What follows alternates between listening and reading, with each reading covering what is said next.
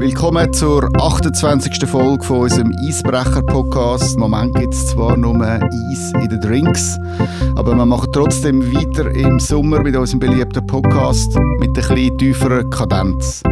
Das ist der Simon Graf und ich freue mich, heute einen ganz besonderen Gast zu begrüßen im Studio.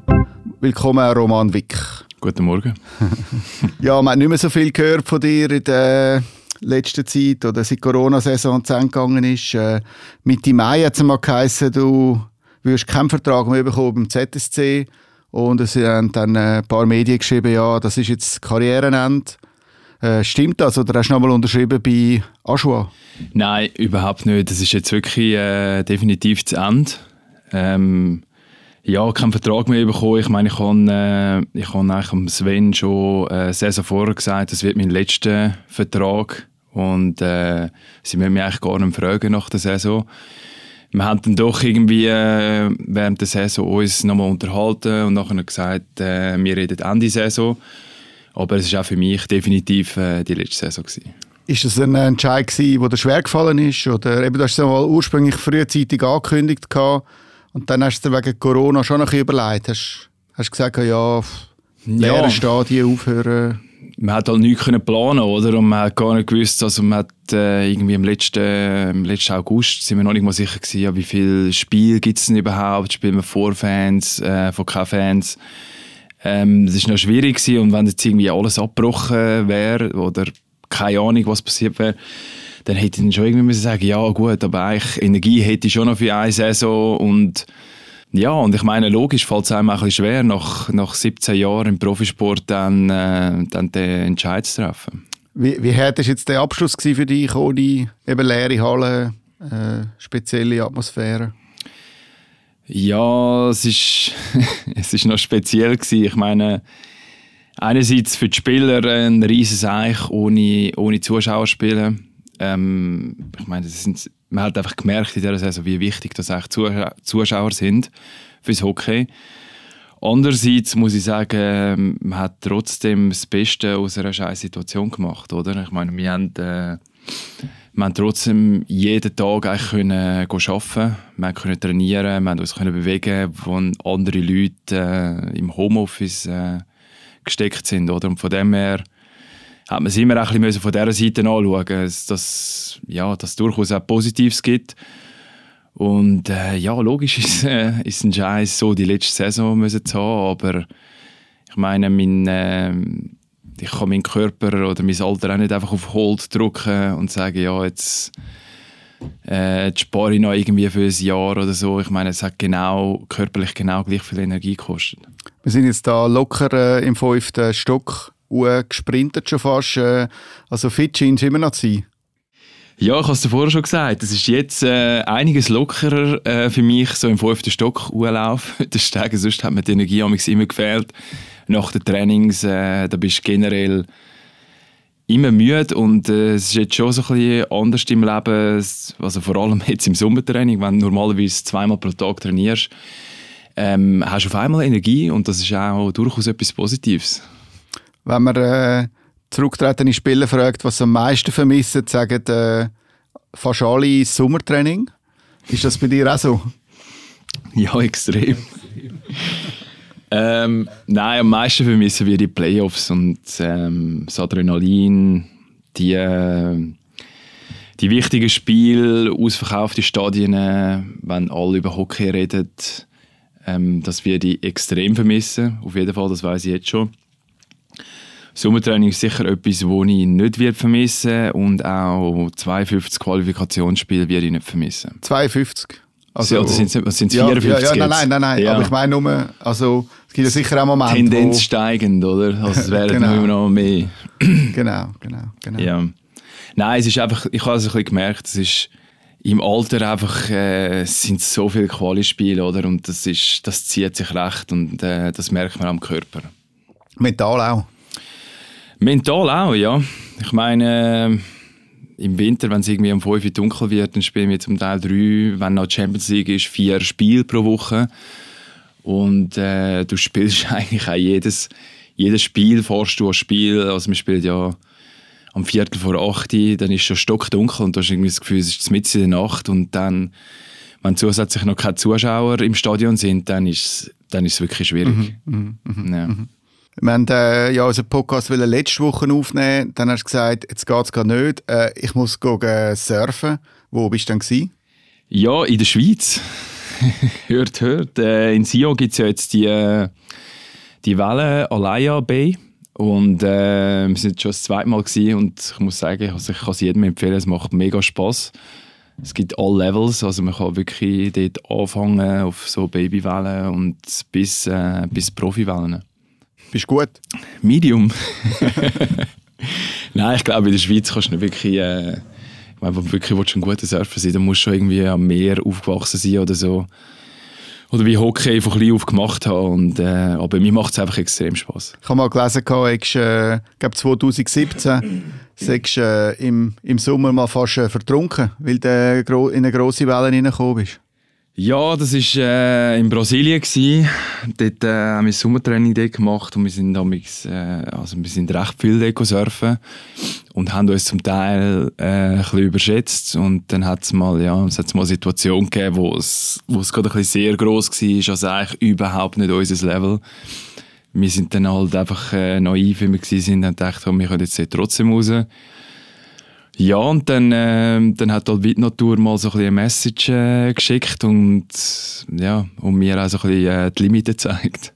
Wie war denn das? Gewesen? Also dann bist du einfach nur noch am Spül von Wasser, nehme ich an, und hast auch... Ja, es ist, also die Situation war, ich bin irgendwie, ich bin gefühlt etwa so 100 Meter äh, weit raus gewesen, dort wo so die Bälle gebrochen sind und ähm, dann ist einfach, äh, das ist einfach so das sogenannte Set gekommen, wo, wo eigentlich viel grösser war wie all die anderen Wellen. Und ich bin genau so ein am dümmsten Ohr gewesen, wo dann irgendwie, ja, als Surfer irgendwie nicht genau weißt, hey, führen, hindern, was soll ich jetzt machen, die Welle ist viel zu gross, äh, da komme ich nicht unten durch, soll ich zum Strand führen? Und so viele Gedanken gehabt, eigentlich so im dümmsten Moment. Und ich bin genau so ein bisschen der Impact-Zone also sprich genau da, wo die Welle wirklich einem auf den Kopf schädert. Ja, und dann einfach, äh, ich habe noch nie so eine Welle auf dem Kopf gehabt. Es war eine unhure Woche.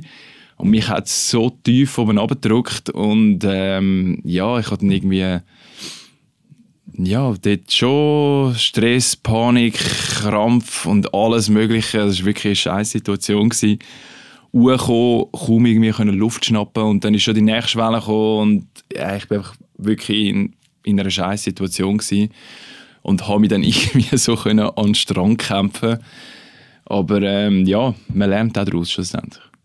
Machst du noch viel Sport jetzt oder, oder äh, hast du jetzt ein bisschen runtergefahren? Also runtergefahren auf jeden Fall. Ich mache äh, also so Gym und so, das, ja, das mache ich irgendwie, äh, das mache ich nicht mehr so. Ich, ich will vor allem jetzt ein das machen, wo, wo mir Spass macht. Paddle-Tennis spiele ich sehr viel. Okay. Das macht mir mega Spass hat jetzt so eine neue Halle gegeben in Schlieren, also neu, die hat es auch schon vor eineinhalb Jahren oder so ist die aufgegangen.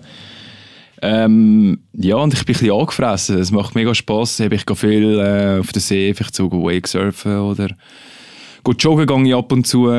Also einfach so ein bisschen alles, was mir, äh, wo, wo mir Spass macht grundsätzlich. Okay, okay. Mhm.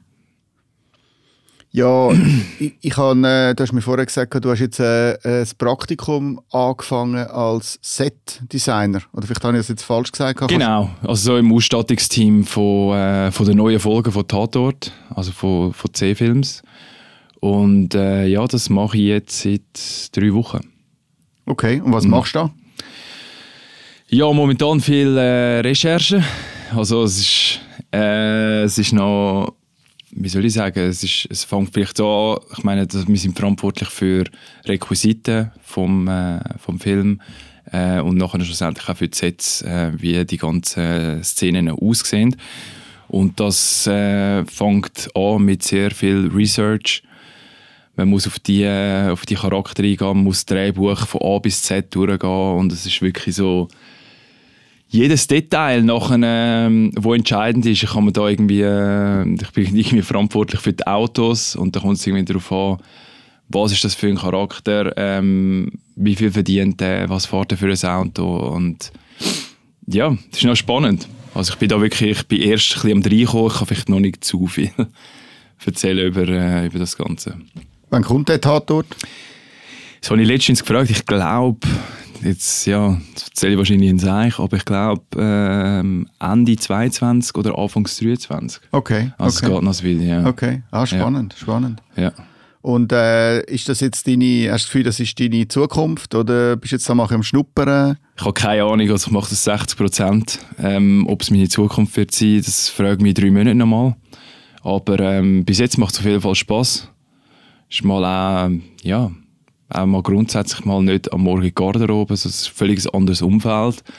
Ähm, nur schon das äh, ist so ein frischer Wind und ähm, ja, eine neue Challenge. Mhm, mhm. Ah, spannend.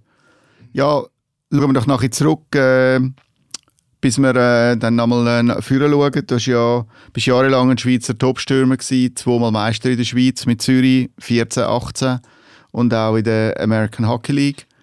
Äh, 2011 mit Binghamton, sieben NHL-Spiele. Was kommt dir äh, so in den Sinn, wenn du jetzt zurückschaust? Oder gibt es so Szenen oder Momente oder Jahre, wo dir, äh, sich dir besonders eingeprägt haben? Ja, es sind alle Jahre speziell gewesen. Schlussendlich es haben, es alle Spass gemacht. Auch, auch die schlechten, auch die sportlich schlechten, auch dort äh, hast du können Positives rausziehen. Aber ähm, ja, wenn du so fragst, sicher, sicher die beiden Meistertitel. Ähm, ähm, das hat, hat für mich auch sogar noch mehr Stellenwert wie zum Beispiel ein NHL-Spiel oder oder die AHL. Ähm, äh, ich weiß gar nicht, wie die Trophäe geheißen hat.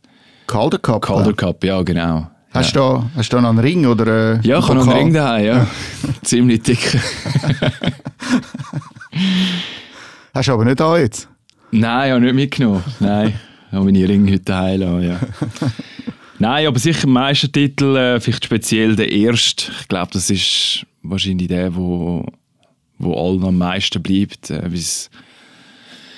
wie sich emotional Gefühl wirklich total überschlägt und ähm, ich glaube, bei mir persönlich ist es noch speziell mit dem ganzen Wechsel, wo kurz vorher stattgefunden hat von Kloten nach Zürich und dann das Finale gegen Kloten und sehr ein emotionaler Moment gewesen in meiner Karriere. Ja. Ich habe dann einen lustigen YouTube, äh, ein YouTube-Video gefunden, wo du den Chris Baltisberger Mhm. interviewst äh, nach dem Sieg in der Garderobe. Wollen wir es mal kurz anschauen? Ja, wir mal rein. Chris Baltisberger sind da äh, nach dem Match äh, Spiel 4. Sie haben das so wichtig 1 zu 1 geschossen. Wie haben Sie diese Situation gesehen? Ja, ich bin eigentlich einfach aufs Feld gegangen und äh, ich habe mir vorgenommen, irgendwie einfach äh, so probiert zu spielen, der Roman Wick. Und ich denke, äh, ja, ich habe versucht so zu schiessen wie er einmal im Training und es ist gut aufgegangen. Ist Ihnen sehr gut gelungen. Also wir Äh, sind schon total betrunken. in der Verlängerung äh, war es sehr ausgeglichen, gewesen, hat können auf beide Seiten kippen.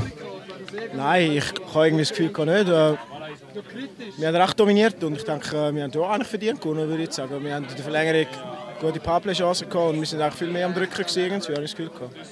Im Penaltyschiessen, äh, viele Fans haben sich gefragt, wieso schießt Chris Baltisberger nicht. Dann wäre das Ding schon viel früher entschieden gewesen. Was sagen Sie dazu?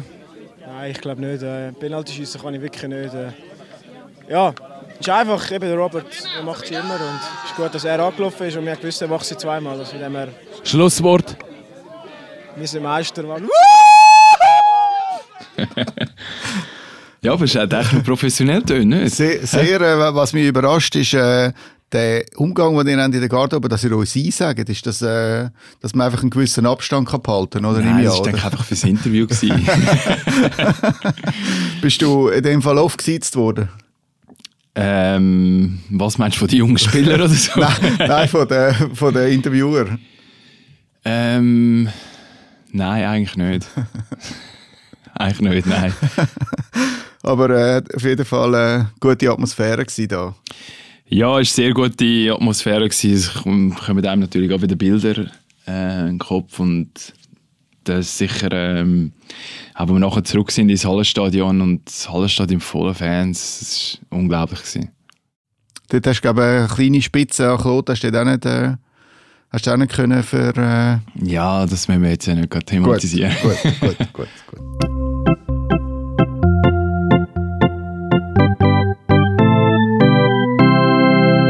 25. Februar 2011 hast du äh, den ersten NHL-Match gemacht von sieben insgesamt. Mhm. Äh, wie, wie hast du das erlebt? Ähm, ja, ist, äh, ist auch ein Traum für mich ein in Erfüllung gegangen. Ich habe mir das als kleiner Bub ähm, immer als Ziel gesetzt, unbedingt in dieser NHL spielen. Ähm, ich muss jetzt im Nachhinein sagen, ich bin, ja, ich habe vielleicht auch ein bisschen, ähm, was soll ich sagen, so ein bisschen, so die falsche Situation reingeraten. Ich meine, wir haben, ähm, der andere Rufener war damals mein Agent. Wir, haben eigentlich, äh, wir sind nach der Olympiade sehr eng mit Toronto in Kontakt gewesen. Und äh, Toronto hat damals auch ein, ähm, ein Roster gehabt, wo, wo ich irgendwie auch so von Anfang an das Gefühl hatte, hey, das, könnte echt gut klappen und so. Und dann haben wir dann irgendwie mit den Monaten herausgefunden, hey, ich kann, Ottawa hat noch das Recht auf mich, oder? Okay. Und darum ist es nachher zu dem gekommen, dass Ottawa hat nicht will sich zu Toronto und und und. Und ähm, auf jeden Fall bin ich noch bei Ottawa gelandet.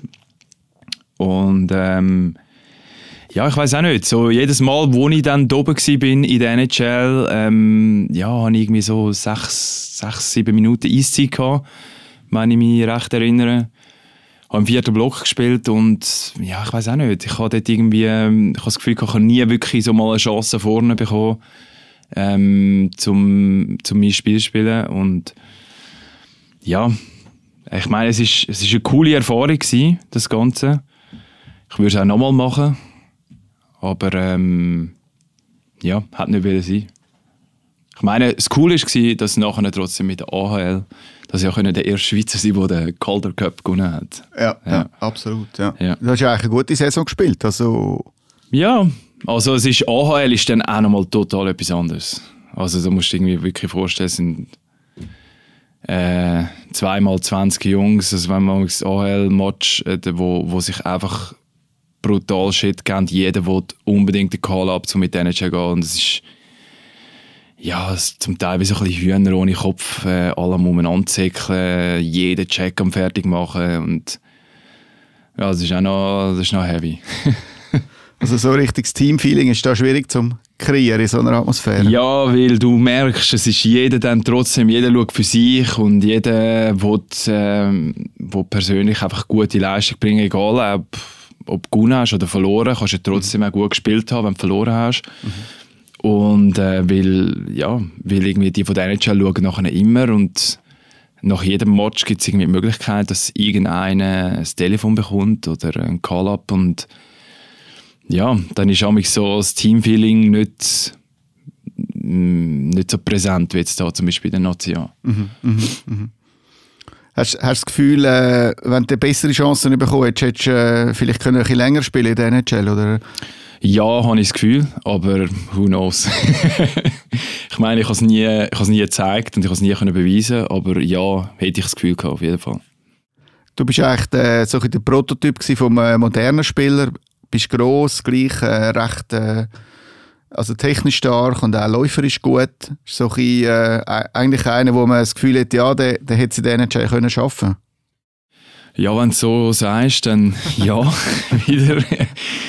Äh, ich muss wieder die gleiche Antwort geben wie vorher. Eben. Es, es hat halt leider nicht viel sein oder ähm, ähm, also am falschen Ort zur falschen Zeit oder keine Ahnung. Ich meine, ähm, ich meine, wenn man zum Beispiel nachher gesehen hat, das hat, was zum Beispiel Damian Brunner oder so, der hat, äh, der ist in eine perfekte Situation hineingerutscht, oder? Mhm. Und hat sich auch schlussendlich ein Team aussuchen, äh, wo er so in seiner Prime war und ich meine, es ist ja, so etwas hätte man gewünscht.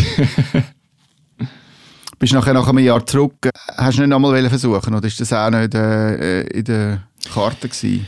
Nein, ich meine, die ganzen AHL Bustrips und Spiele und so, die haben, äh, ja, die haben schon ein bisschen angesetzt und ich habe nachher wirklich irgendwie, äh, ja, ich habe wieder wollen, äh, das Hockey in der Nation hat mir dann einfach grundsätzlich besser gefallen äh, wie in der AHL. Ob es dann nachher in der NHL geschafft hat oder nicht, eben das, das weiß man jetzt halt nicht, aber ähm, ich habe sicher nachher mega Bock gehabt, um einfach in der Nation wieder können, also ein bisschen eine tragende Rolle übernehmen und ja, und auch das grosse Ziel, Schweizer Meister wieder weiterverfolgen. Du hast eigentlich nachher deine besten Jahre gehabt bei Zürich, könnte man mhm. sagen. Äh, bist sogar 2014 bist zum MVP gewählt worden von den Captains und von den Trainern, also die, Mhm. die eine, Ahnung haben von Hockey. Würdest du sagen, ist das so deine beste Saison gewesen, oder deine beste Zeit, so die äh, drei, vier ersten Jahre in, äh, nach dem Wechsel?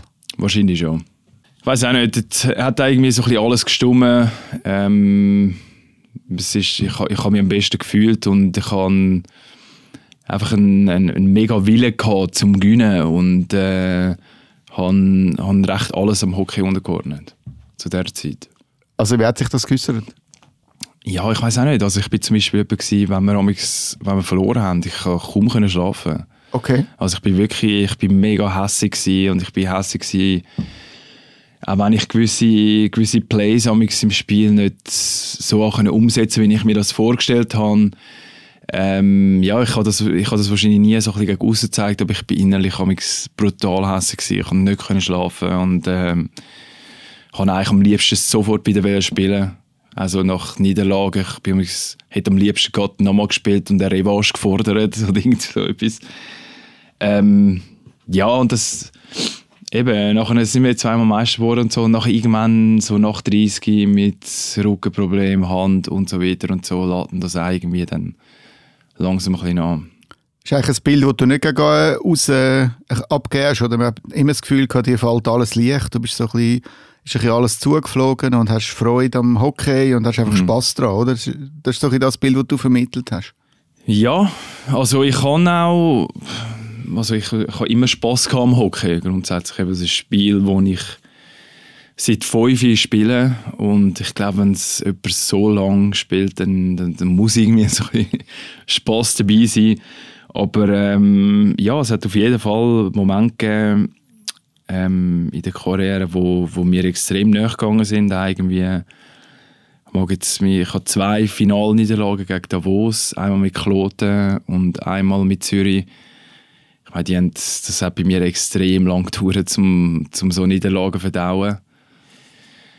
Ähm, ja, weil man kann es gar nicht gut. Es ist so dann das Finale, es ist das letzte Spiel von der Saison und es ist nicht gerade irgendwie etwas in der Meisterschaft. Kannst vielleicht das, ähm, kannst vielleicht das schlechte Spiel nachher äh, am Wochenende wieder gut machen mit zwei guten Spielen oder irgendwie so etwas. Aber das Finale verlieren, das ist bitter, sehr bitter. Wie fühlt sich eigentlich dein äh, Körper an nach über 700 Spielen oder nach 17 Jahren?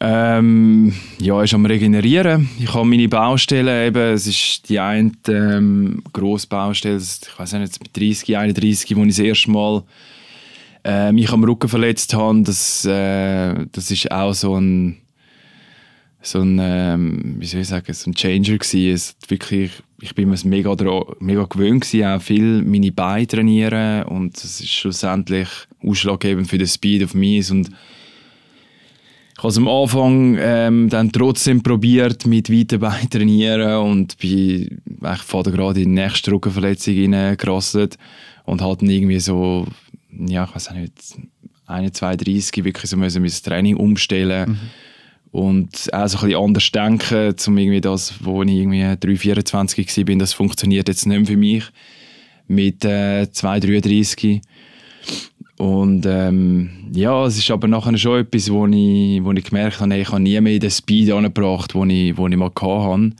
Es hat mir wie so ein bisschen, auch so ein bisschen der Zupf oder die Explosivität dann gefehlt. Und dann, zu, also wenn dir das fehlt, nachher musst du ein komplett das Spiel ein bisschen anfangen umdenken, oder? So, hey, ich komme jetzt da nicht mehr raus durch, wie ich auch schon gekommen bin, ich muss jetzt da einen anderen Play machen und ja, es ist schon eben darum, wie du vorher gesagt hast, so die, die drei, vier Jahre dort, wo ich, äh, nachdem ich zurückgekommen bin, die haben am meisten Spass gemacht, weil dort äh, habe ich mich auch so energiemäßig wirklich an der Top gefühlt und ja, Welche wirst du am meisten vermissen von deinen Teamkollegen in, in Zürich? alle. Nein, es macht äh, einfach das, äh, das Teamlife in der Garderobe, das, wo, wo viele sagen, eben, vielleicht nicht so versteht, wenn man es nie gehabt hat. Aber ähm, ja, ist- muss halt irgendwie vorstellen, da kommst du jeden Morgen in die Garderobe, siehst 20 Jungs, alle schnurren irgendeinen Scheiß und, und haben dumme Stories, von was sie immer gemacht haben und wo sie sind und so. Und das ist, ist mega lustig, weil man muss eigentlich nie irgendwie so mal dann am Computer hocken und anfangen zu arbeiten und nachher sind alle ruhig, sondern es geht einfach immer weiter und es zieht sich dann auch durchs Training durch und nach dem Training geht man noch zusammen zum Mittagessen. Ähm, ja, und, und nachher hast du eigentlich nach dem Mittagessen hast du dann auch genug von all diesen Jungs und dann geht jeder seinen eigenen Weg, sagen wir es irgendwie so. Aber das ist sicher etwas, was ich, was ich werde vermissen Wer war dein äh, bester Mitspieler? Gewesen? Mein bester Mitspieler? Ja. Also so ever, oder was? Ja. Kimo Rintanen. ja. Ja. Wo jetzt ja zurückkommt auf Kloten. Ja, ich habe es gelesen. cool. Ähm, ja, also ich meine, weißt, er war einer von denen, gewesen, aber es müsste eigentlich viel nennen. Also viele mega gute Mitspieler gehabt. Ich habe mit ihm, ähm, ja, wo ich, wo ich relativ jung war in Kloten, konnte ich mit, mit ihm zusammenspielen in einer Linie und es ist wirklich, äh, das hat extrem Spaß gemacht, sagen wir es mal so. Der hat wirklich jeden Pass, ist einfach, egal wo ich durchgelaufen bin, ich bin manchmal verschrocken, dass der Böck schon auf meiner Schaufel ist, ich habe es gar noch nicht gewusst und Nein, unglaublich, unglaublich guter Passer, extrem elegant auf dem Eis. Und ist auch mega, ist ein cooler Typ gewesen, mega ähm, supportive eigentlich mit den Jungen, hat die Jungen ähm, hat die Jungen gezeigt, äh, also was alles möglich ist mit dem Böck, sagen wir es mal so. Mhm, mhm. Der schrägste Mitspieler? Der schrägste Mitspieler? Es gibt auch viel, sehr viel. Ich wollte jetzt auch nicht den schrägsten nennen. Oder sagen wir den nervigsten Gegenspieler? Gibt auch viel nervigste Gegenspieler. Ähm, ich meine, der, der Beat Gerber von, von Bern, der hat mich sicher jede Saison zwei, dreimal uh, um, umlassen. Also checkt extrem hart, steht extrem gut auf der Beine. Ähm, aber ist nicht nervig in dem Sinn. Extrem fairer, fairer Spieler, das macht immer faire Checks, meiner Meinung nach. Ähm, ja, die Nervigen sind die, die immer die, die, ganze Zeit rumschnurren und ich weiß auch nicht, du hast irgendwie das Gefühl, sie haben eh nichts in der Birne und dass wir rumgepacken sind. Mhm. Aber du redest dann zurück, oder hast du dann zurückgeredet? Oder? Ja, ja, ich habe, also jetzt so die letzten Jahre nicht mehr so.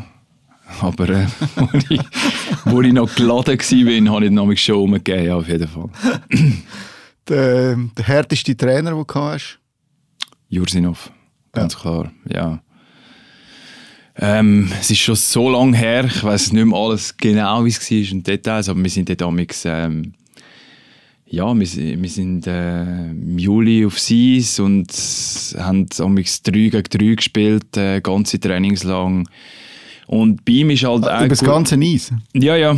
Ja, es ist wirklich. Also für, wenn, ich, wenn ich das jetzt irgendwie so mit 35 mir vorstelle, das wäre nicht möglich. Also, das ist, er war ein extrem guter Ausbildner.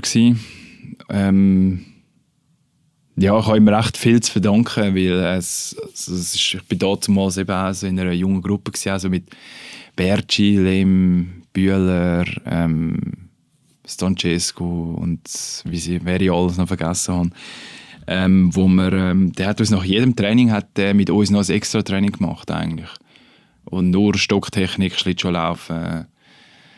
Und äh, ja, ist extrem, äh, extrem harter Trainer, aber er hat auch ein riesen Herz.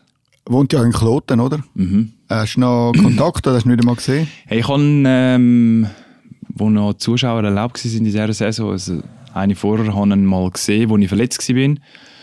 Auf der, auf der Tribüne. Und ähm, ja, es geht ihm gut. Und äh, er, ist immer noch, er macht immer noch seine Camps und ist immer noch die Jungen am, äh, am Peitschen. Und geht ihm, glaube ich, gut. Er macht immer noch Notizen, oder? Auch während dem Match, oder? Das habe ich mich nicht darauf geachtet, aber äh, ich nehme es schwer an, er hat sein Büchlein immer dabei, ja.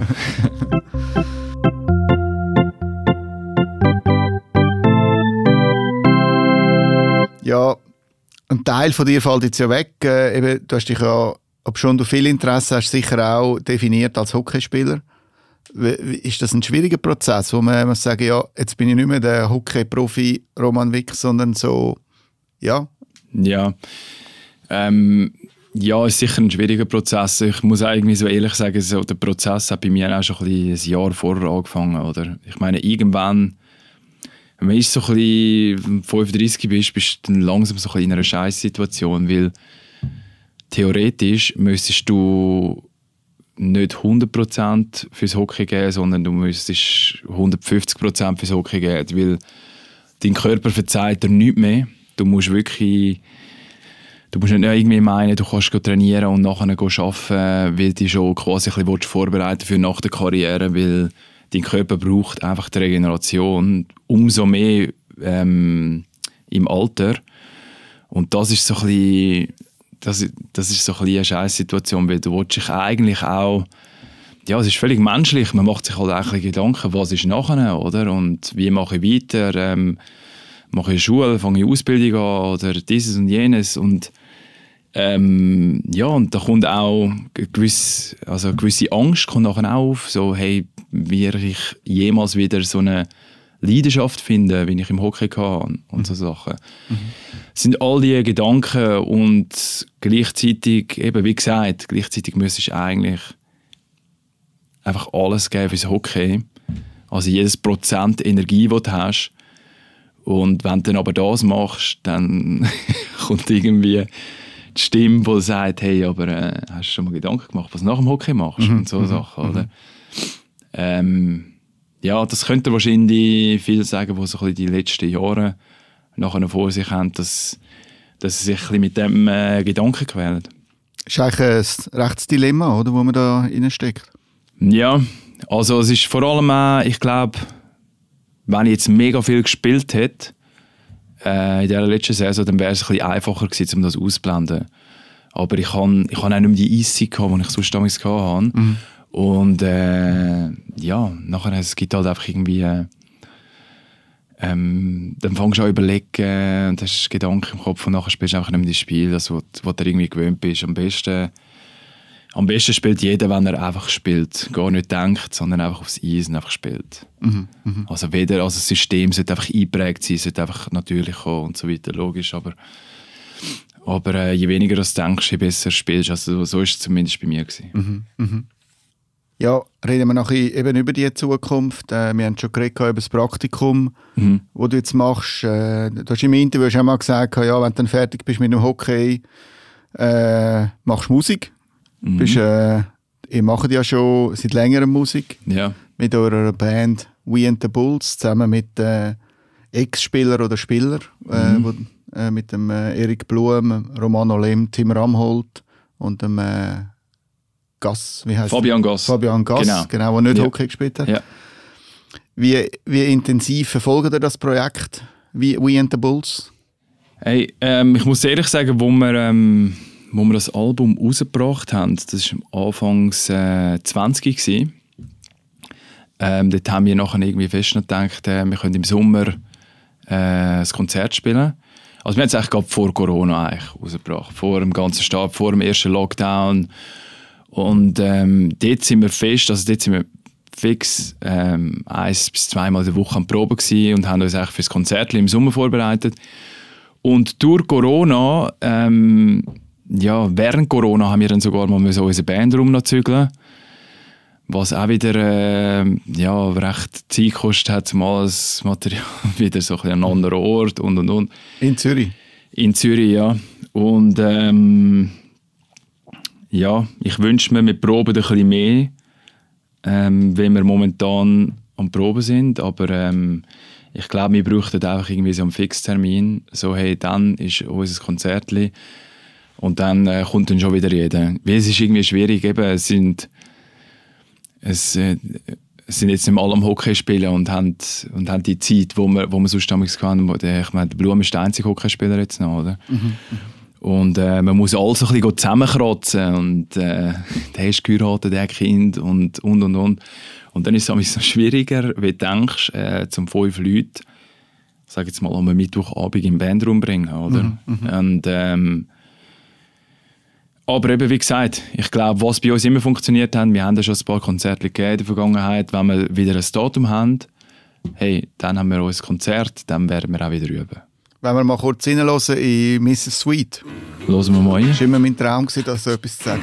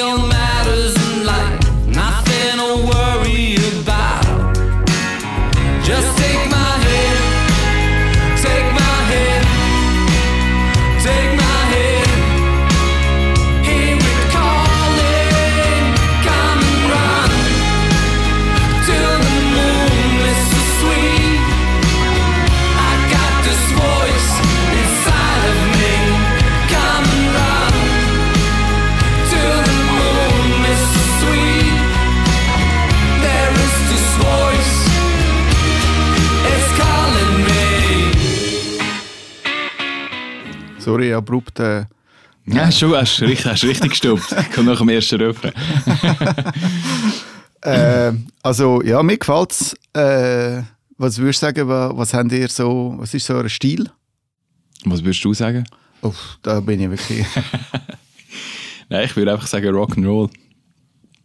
Ähm, zum zum einfach zum simpel behalten. Ähm, ja, es ist äh, also mir gefällt es logischerweise auch. Ähm, es war ein mega cooler, langer Prozess gewesen, ähm, um das Album aufzunehmen. Ähm, ich habe schon immer auch so ein bisschen, also in all diesen Jahren neben dem Hockey, ähm, das Gitarre, hat mich das Gitarrespielen äh, begleitet und der ganze Prozess jetzt zum das Album aufzunehmen, das hat äh, ja, das hat extrem Spaß gemacht. Ähm, guter Ausgleich auch fürs Hockey.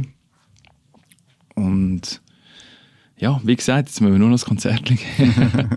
Also, du spielst Gitarre, der, Der Eric spielt Eric auch. Gitarre, der, der Lem spielt Bass, der Fabian spielt Schlagzeug und der Tim singt. ja. Genau.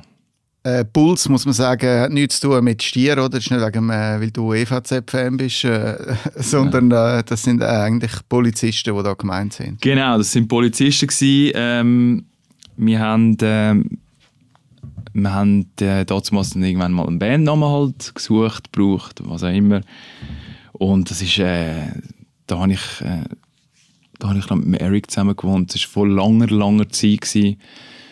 Also nach Klotenjahr, wo wir nachher irgendwie, äh, wir mal Party gehabt und dann sind, äh, ist es ein bisschen laut geworden und dann ist die Polizei vorbeigekommen. Das klingt jetzt alles so ein bisschen harmlos, aber das war wirklich ein rechter Gaudi. Gewesen. Und ähm, die sind aber nachher völlig freundlich gewesen, es hat dann sich auch alles relativ schnell geleitet. Und ähm, der Fabian Gassen hat am Schluss gesagt, komm, machen noch ein Foto mit der Polizei. und dann haben wir ein Foto gemacht und er hat dann irgendwie unten drauf das Foto auf das Polaroid geschrieben, We and the Bulls. und ja, sind alle irgendwie an dieser Party gewesen von der Band und nachher haben wir gesagt, das ist unser Bandname. Und habt ihr die wieder mal gesehen, oder? Die Polizisten? Ja. Nein, aber wir müssen eigentlich mal eine Suchaktion starten. also das Foto haben wir noch. die sollen sich mal melden, die sollen führen kommen. Ja, mal ein, äh, ein Billett das nächste Konzert wäre schon noch. Das, noch das oder? auf jeden Fall. Nein, dann, müssen wir, dann laden wir es sicher ein. Was ich auch noch gelesen habe, also du bist ja Mitbesitzer von der Bar Stube in Zürich. Genau. Plus äh, machst du seit neuem Escape Rooms. Genau. Zusammen mit deiner Schwester. Schwester, oder? Genau. Und ihrem Mann. Okay. Das tönt jetzt, also da kann ich mir nicht recht etwas darunter vorstellen. Was Hast du noch nie einen Escape Room gespielt? Nein. Ja, dann müssen wir mal kommen. Ge gern, ja. Nein, es ist, ähm, wie soll ich sagen, es ist, ähm, es macht mir grundsätzlich extrem viel Spaß ähm, von der Raumgestaltung her. Das ist etwas, was ich, was ich gerne mache, grundsätzlich. Escape Games ähm, geht so ein bisschen, ich meine, so das klassische Escape Game, gehst irgendwie äh, zu vierten bis sechs oder sogar zum Teil bis acht Leute in den Raum rein.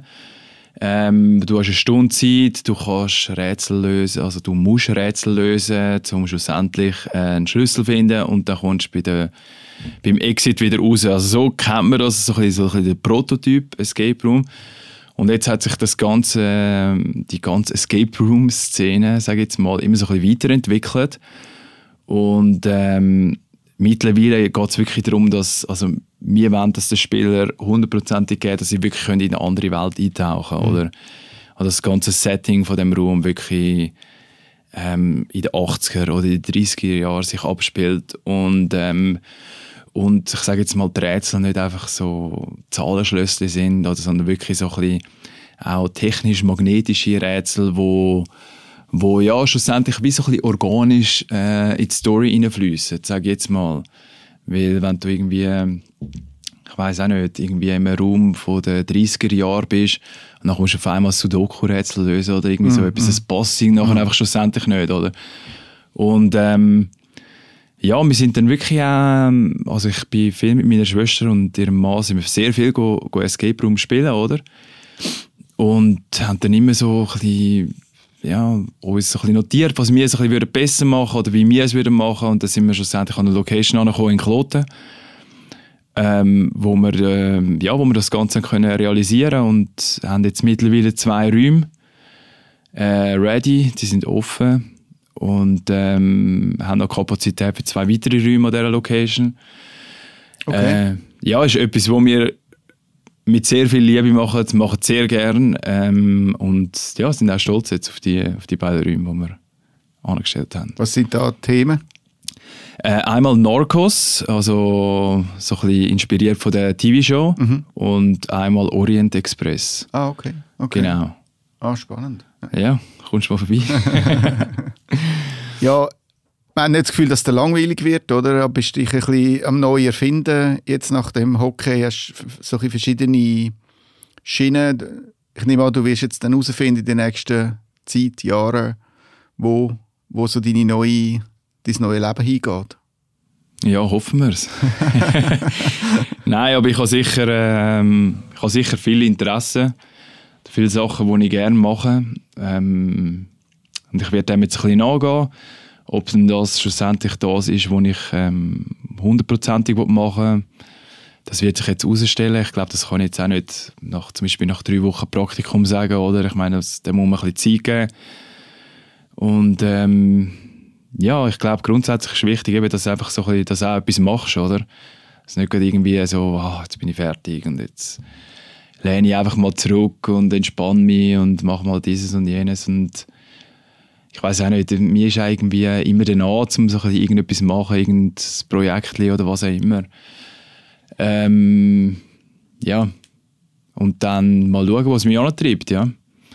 Ich will sicher, sicher viel ausprobieren und ähm, dann werde ich schon spüren, was, äh, was mir Spaß macht. Cool, ja, äh, schön bist du äh, vorbeigekommen bei uns im, im Studio, hat immer Spass gemacht, auch mit dir. Ja, Äh, zum, zum, zum Schwätzen bist selten bist du so ein bisschen in den Floskel-Dings abdriftet, oder? Du hast, äh, Mhm. bist eigentlich immer recht ehrlich gewesen, Mhm. wenn man mit dir geredet hat. Würde ich schon sagen, ja. Aber Messi auch. Ja, cool. Äh, danke vielmals äh, und äh, ja, ich wünsche noch einen schönen Sommer. Vielleicht äh, kommst du mal wieder im Hallenstadion vorbei oder sonst schon mal Auf jeden Fall. Auf jeden Fall. Es war die 28. Folge von Eisbrecher, unserem Eishockey-Podcast. Das ist Simon Graf und äh, unser Gast heute, Roman Wick. Ich hoffe, ihr habt Spass gehabt und schaltet auch das nächste Mal wieder ein. Wenn dann das Eis wieder in der Stadie ist, werden wir dann auch unsere Kadenz wieder erhöhen. Alles Gute und einen schönen Sommer miteinander.